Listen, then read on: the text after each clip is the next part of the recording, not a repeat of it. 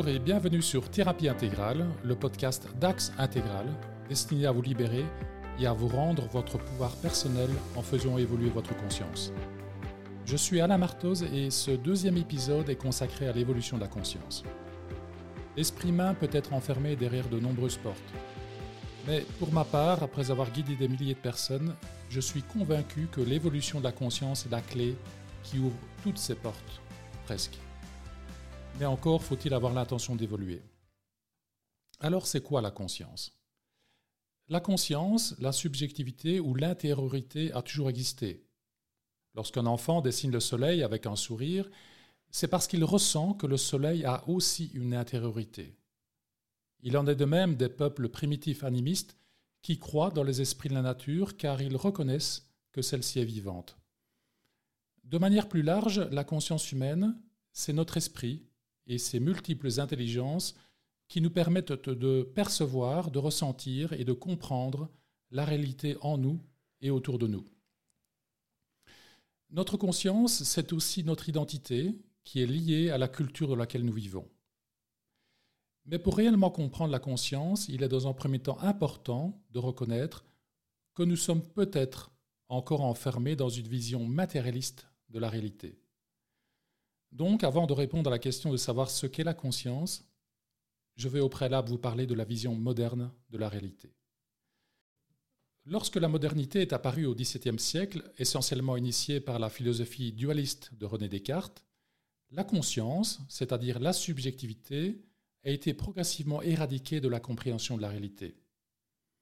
En effet, selon Descartes, il y avait d'un côté la matière, qui était naturelle, et de l'autre l'esprit, qui était surnaturel. L'esprit a été séparé de la matière et la matière est devenue inconsciente. C'est la vision mécaniste d'un monde devenu désenchanté. Certes, cela a permis d'examiner le monde de manière cartésienne, objective, et à la science moderne de faire de grandes avancées.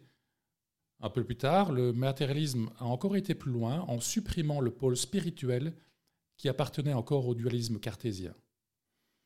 Dans la vision moderne de la réalité, il n'y a donc plus que de la matière inerte, mais d'un autre côté, notre intériorité, notre subjectivité nous dit que la conscience est bien réelle.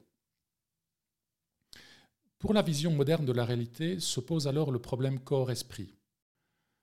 Comment notre esprit immatériel, soit notre subjectivité, peut-il se trouver dans un corps matériel et objectif? Comment la conscience peut-elle être issue de la matière inconsciente? Alors il y a les matérialistes purs et durs qui disent que la conscience n'existe pas, que c'est une illusion ou qu'elle est une fonction du cerveau humain. À l'extrême opposé, certains pensent que c'est la matière qui n'existe pas et que tout est conscience, tout est spirituel. Entre ces deux extrêmes, il y a ceux qui partagent la philosophie du panpsychisme, c'est-à-dire que l'esprit ou la conscience est un aspect fondamental de la réalité, comme l'est la dimension matérielle. C'est une forme d'animisme, mais beaucoup moins naïve et débarrassée des mythes. Et c'est sur cette base que je vais vous parler de l'évolution de la conscience depuis son origine. Je reviens donc à la question initiale. C'est quoi la conscience? Pour répondre à cette question, il est important de préciser que la conscience évolue dans trois domaines totalement différents, mais avec un mécanisme similaire. La conscience évolue dans un premier temps dans le domaine de la matière, ensuite dans celui de la biologie ou de la vie, et puis dans le domaine psychosocial. Voyons d'abord l'évolution dans le domaine de la matière. Nous avons tous entendu le récit par la science de la création et de l'évolution de l'univers matériel depuis le Big Bang, il y aurait environ 13,8 milliards d'années. Une gigantesque explosion, l'apparition de l'hydrogène, l'évolution dans le tableau périodique des éléments, la création du système solaire et des planètes, etc. Depuis l'apparition de l'hydrogène, l'évolution se produit ainsi par émergence successive, par le processus de transcendance et d'intégration. Ces deux forces évolutives sont observables et vont dans des directions opposées. La transcendance permet de grandir en complexité, puisqu'il y a plus de parties différentes dans la nouvelle structure que dans la précédente, L'intégration assure l'intégrité physique et l'unité. En effet, au plus un système est complexe, au plus il a besoin de tenir ensemble ces diverses parties d'une façon qui exige une plus grande intégration. Par exemple, une cellule transcende et intègre des atomes. Une cellule est plus complexe qu'un atome et nécessite une force d'intégration ou de cohésion plus grande que dans un atome. Ensuite, une molécule transcende et intègre des cellules. Une molécule est plus complexe qu'une cellule et nécessite une force d'intégration plus grande que dans une cellule.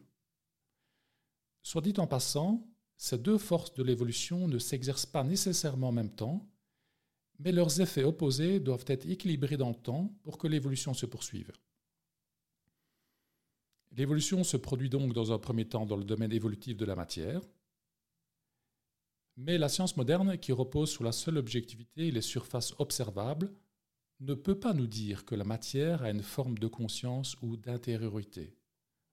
C'est ainsi qu'un simple atome a une forme primitive d'intentionnalité qui est sa capacité de se lier avec d'autres atomes. La conscience ou l'intériorité de la matière accompagne donc le processus de transcendance et d'intégration. Voyons maintenant l'évolution dans le domaine de la biologie.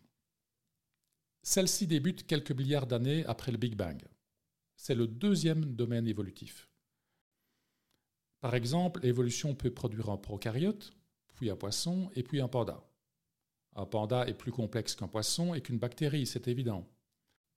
Un panda est aussi plus intégré qu'un poisson. En effet, il a besoin d'un niveau d'intégration plus élevé pour que ces parties complexes tiennent ensemble c'est-à-dire pour qu'il puisse maintenir son intégrité physique et son unité.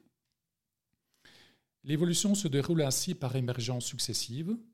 Elle crée des mammifères de plus en plus complexes, de plus en plus intégrés, et avec des cerveaux de plus en plus gros. Et dans le domaine de la biologie, au plus gros est le cerveau, au plus grand est la conscience. La vie cherche à survivre et à se reproduire.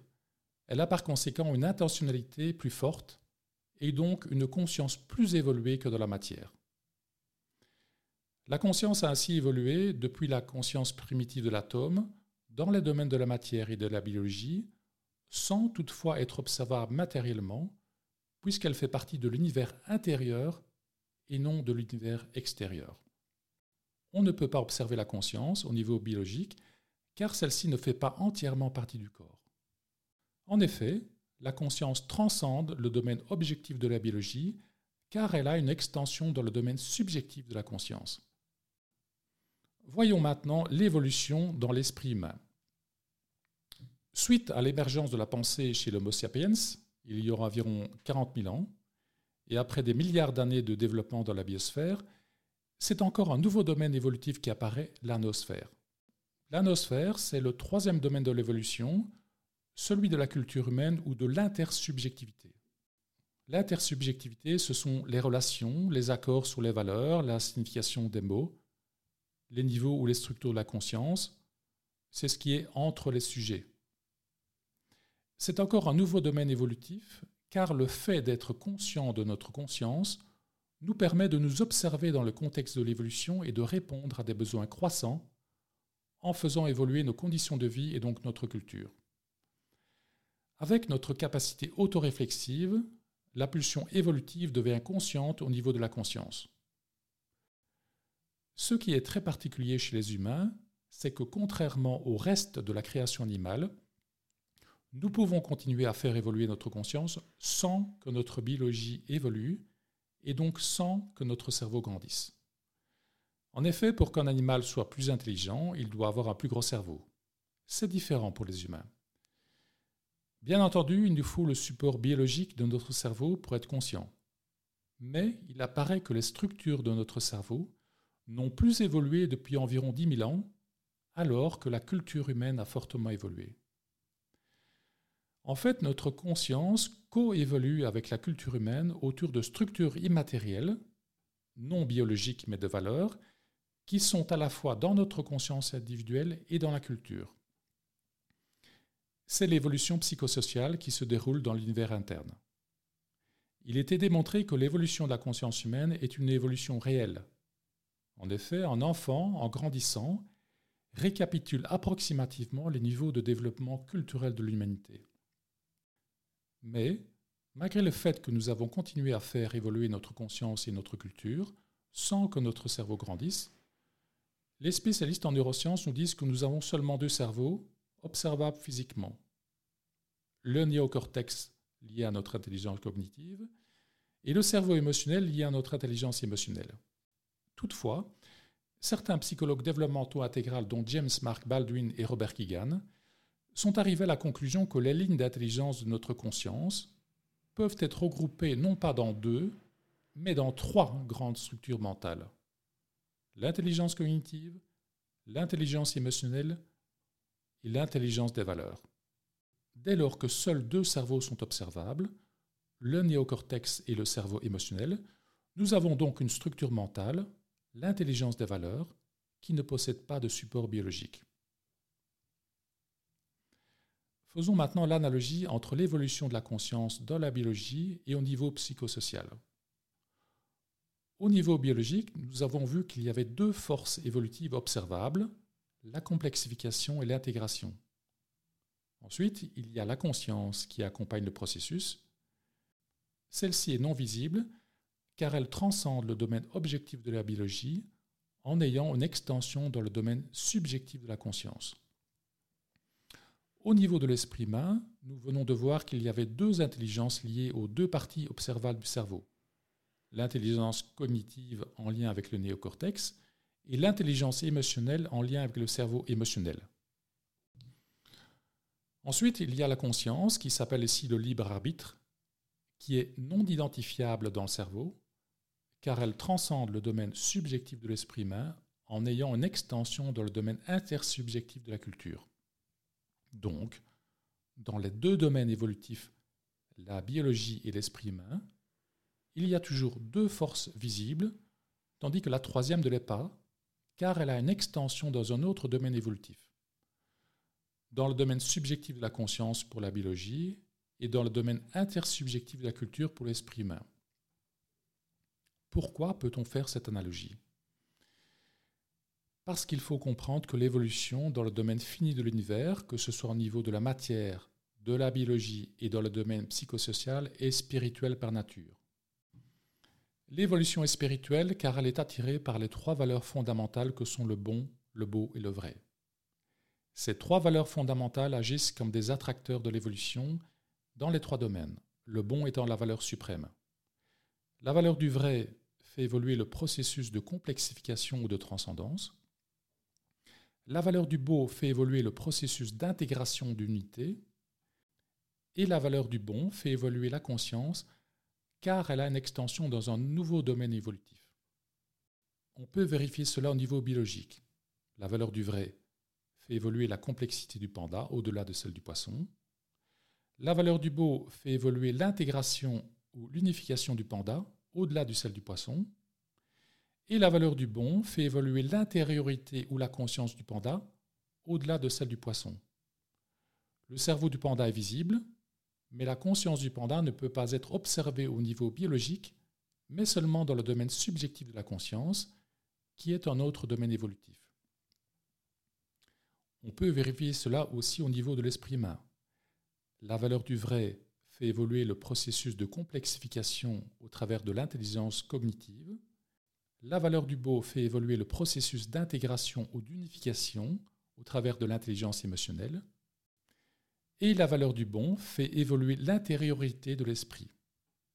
L'intériorité de notre esprit ou le libre arbitre, qui est en lien avec l'intelligence des valeurs, ne peut néanmoins pas être appréhendé au travers de la subjectivité de notre esprit, mais seulement au niveau intersubjectif, qui est un autre domaine évolutif. En résumé, pour en revenir à la question c'est quoi la conscience, il est nécessaire de la définir en lien avec les domaines dans lesquels elle évolue, mais surtout de se poser la question pourquoi elle cherche à évoluer? La conscience, ou notre esprit, c'est notre libre arbitre qui est en lien avec notre intelligence des valeurs et qui cherche à faire évoluer le bon ou l'intériorité ou la profondeur de l'univers au travers de notre esprit. Notre conscience libre ou libre arbitre transcende notre propre esprit puisqu'elle a une extension dans le domaine intersubjectif de la culture ou du collectif. Notre libre arbitre accompagne les deux autres processus subjectifs de notre esprit, que sont nos intelligences cognitives et émotionnelles, respectivement attirées par le vrai et par le beau, par la transcendance et l'intégration de l'esprit humain. Ces deux processus reposent sur nos deux cerveaux physiques, mais peuvent continuer à évoluer avec l'évolution de notre libre arbitre. Voilà, ce deuxième épisode de Thérapie intégrale est terminé. Merci d'avoir eu le courage de m'écouter jusqu'au bout. Je sais que c'est un sujet très complexe. Vous en savez maintenant plus sur ce qu'est la conscience et aussi pourquoi elle cherche à évoluer au travers de vous. Au début de cet épisode, je vous disais que c'est en évoluant que l'on se libère, qu'on reprend son pouvoir personnel et qu'on devient plus compétent avec la vie. Le comment faire évoluer sa conscience fera l'objet du prochain épisode destiné à vous présenter la thérapie intégrale.